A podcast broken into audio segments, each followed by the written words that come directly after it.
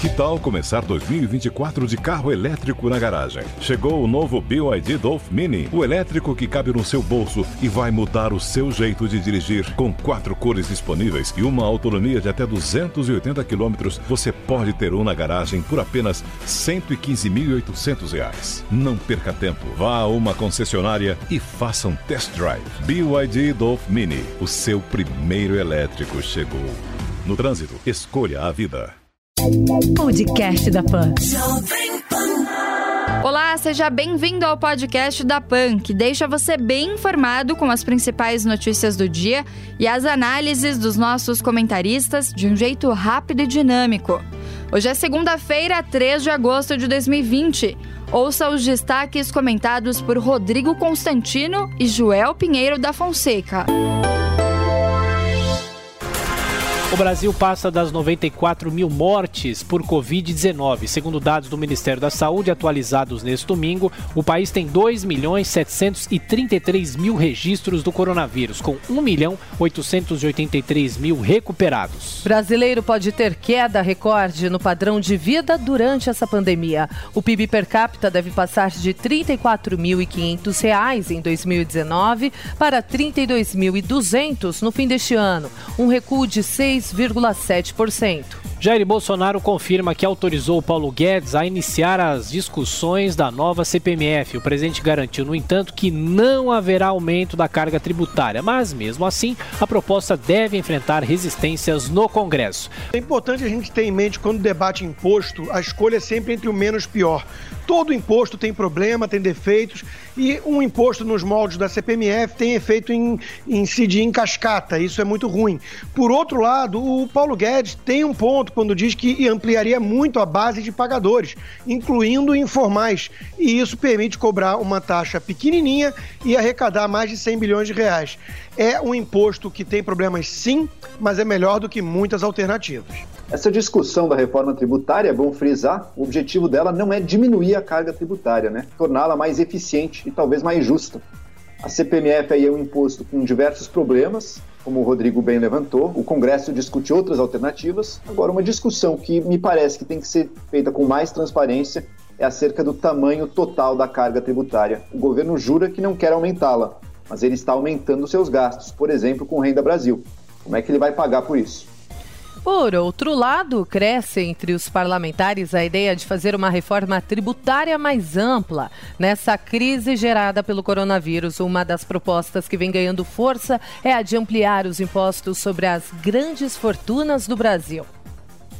Pois é, esse é um imposto bem pior. Esse é o típico imposto da inveja. Ele serve para acalentar os corações mais medíocres, mas não para gerar resultado. Afugenta capital, afugenta aqueles que realmente produzem riquezas com as suas poupanças e serve para arrecadar muito pouco, a menos que não seja sobre grandes fortunas, como diz o nome, e sim sobre a classe média. Não funciona, é um imposto que não serve para nada a menos que seja para tranquilizar aqueles que são igualitários. O imposto sobre grandes fortunas, de fato, não é a melhor opção para taxar quem pode pagar mais no Brasil. Mas a gente tem que buscar impostos que consigam tirar mais de quem é mais rico e menos de quem é mais pobre. Opções alternativas ao imposto sobre grandes fortunas são o imposto sobre lucros e dividendos. O Brasil é um dos únicos países que não cobra uh, uh, ao ferimento de lucros das empresas imposto sobre heranças. Nosso imposto sobre herança é muito menor que nos Estados Unidos, por exemplo. E novas faixas do imposto de renda para as rendas muito altas. São opções aí para taxar mais os ricos, que no Brasil, hoje em dia, pagam poucos impostos e poder, assim, aliviar os mais pobres. Ministro da Justiça garante que será investigada a produção de dossiê sobre opositores do governo federal. A Globo News, André Mendonça afirmou que não admite perseguição a nenhum grupo. Olha, não é para ter perseguição ideológica mesmo, né, entre os servidores públicos. Agora, isso é uma coisa diferente de você investigar subversivos, aqueles que alimentam, por exemplo, grupos terroristas como a Antifa, que querem espalhar o caos e a desordem para poder desestabilizar o governo. Não é função do Ministério da Justiça, de fato, é função da ABIN. Mas isso precisa ser bem acompanhado de perto pelo governo para não deixar de dentro do serviço público pessoas tentarem atentar, a, a, é, jogarem contra a própria democracia.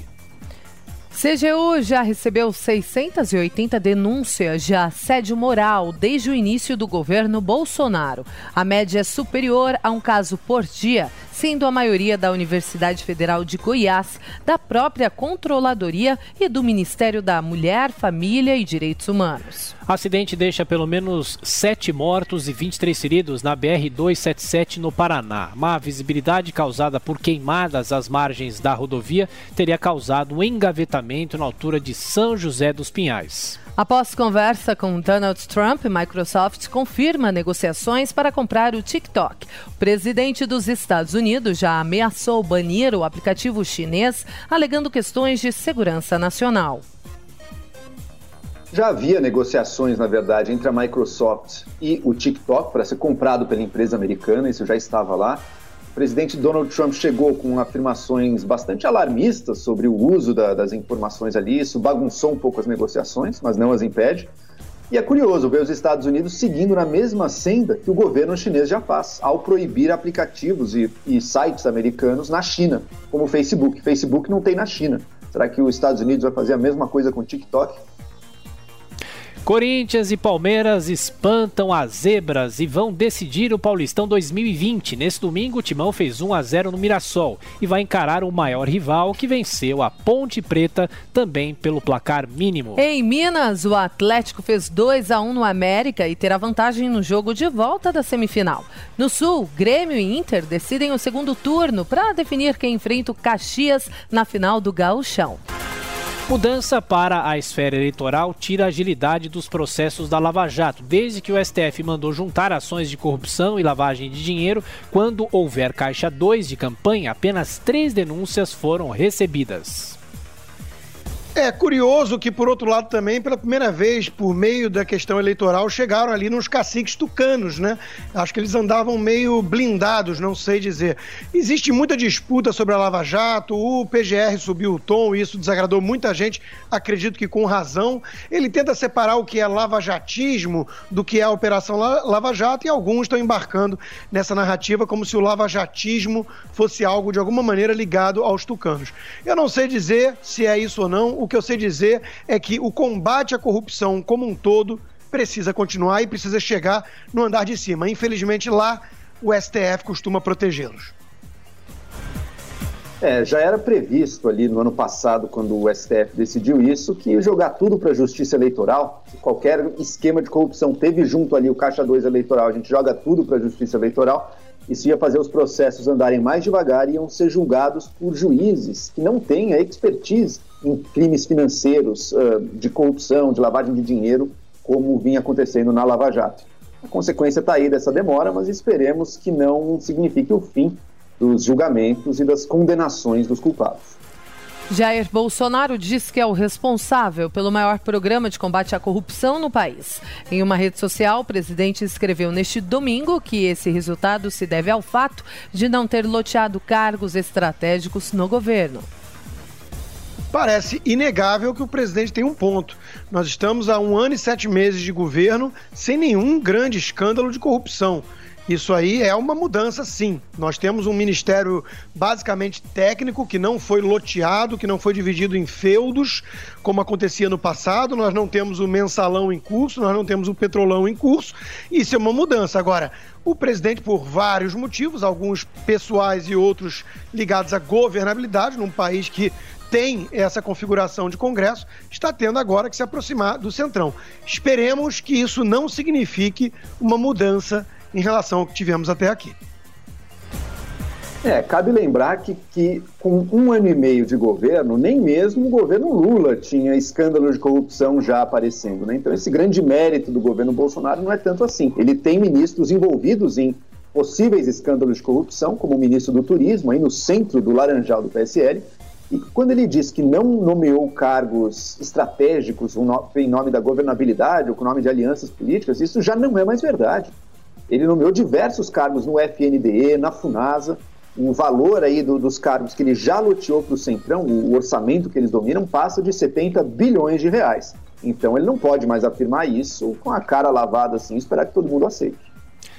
Estados já perderam 16 bilhões de reais em arrecadação no primeiro semestre em meio à crise do coronavírus. A queda de 6% é maior do que as registradas nas crises de 2008 e 2015.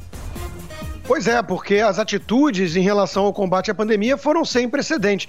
Nunca antes na história desse país a gente tinha visto uma paralisação total com esse isolamento é, é, horizontal todo, né? Então isso aí gerou uma, é, um desaparecimento do ICMS, para os cofres estaduais, uma queda de arrecadação em torno de 6 a 7%, como no caso de São Paulo, que é a locomotiva do crescimento econômico, e a União tendo que compensar, né? Agora, não dá para continuar muito tempo assim. Nós precisamos retomar o quanto antes as atividades, o que está acontecendo de forma gradual, e precisamos ver o aspecto fiscal, como é que fica daqui para frente.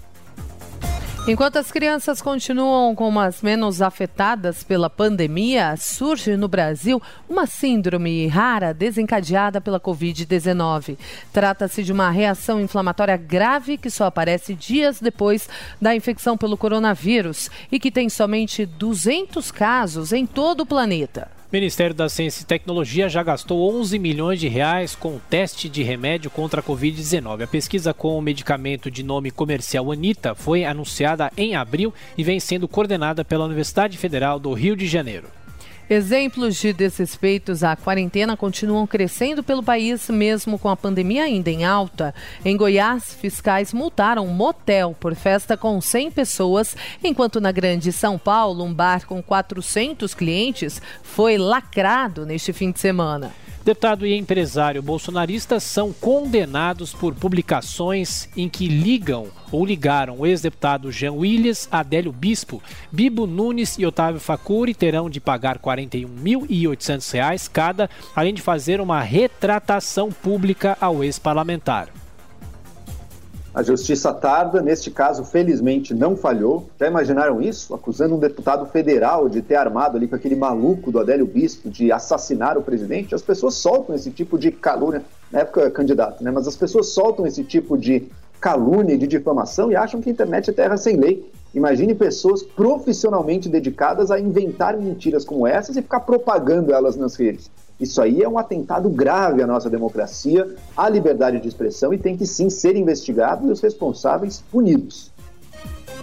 Imprensa alemã alerta que o estado de saúde do Papa Emérito Bento XVI está extremamente frágil. Vivendo em um mosteiro do Vaticano, um religioso de 93 anos estaria com uma doença infecciosa no rosto que causaria coceira e dor aguda. Lewis Hamilton se recupera e vence o Grande Prêmio da Inglaterra de Fórmula 1. Mesmo com o pneu furado na última volta, o britânico da Mercedes cruzou a linha de chegada à frente do holandês Max Verstappen. Comitê organizador confirma a realização dos Jogos Paralímpicos de Tóquio. Segundo a programação anunciada nesta manhã, o evento deve receber mais de 4 mil atletas entre 24 de agosto e 5 de setembro de 2021.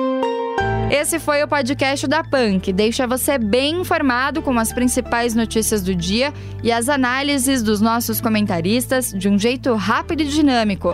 Para mais informações e comentários, é só acessar o nosso site jp.com.br.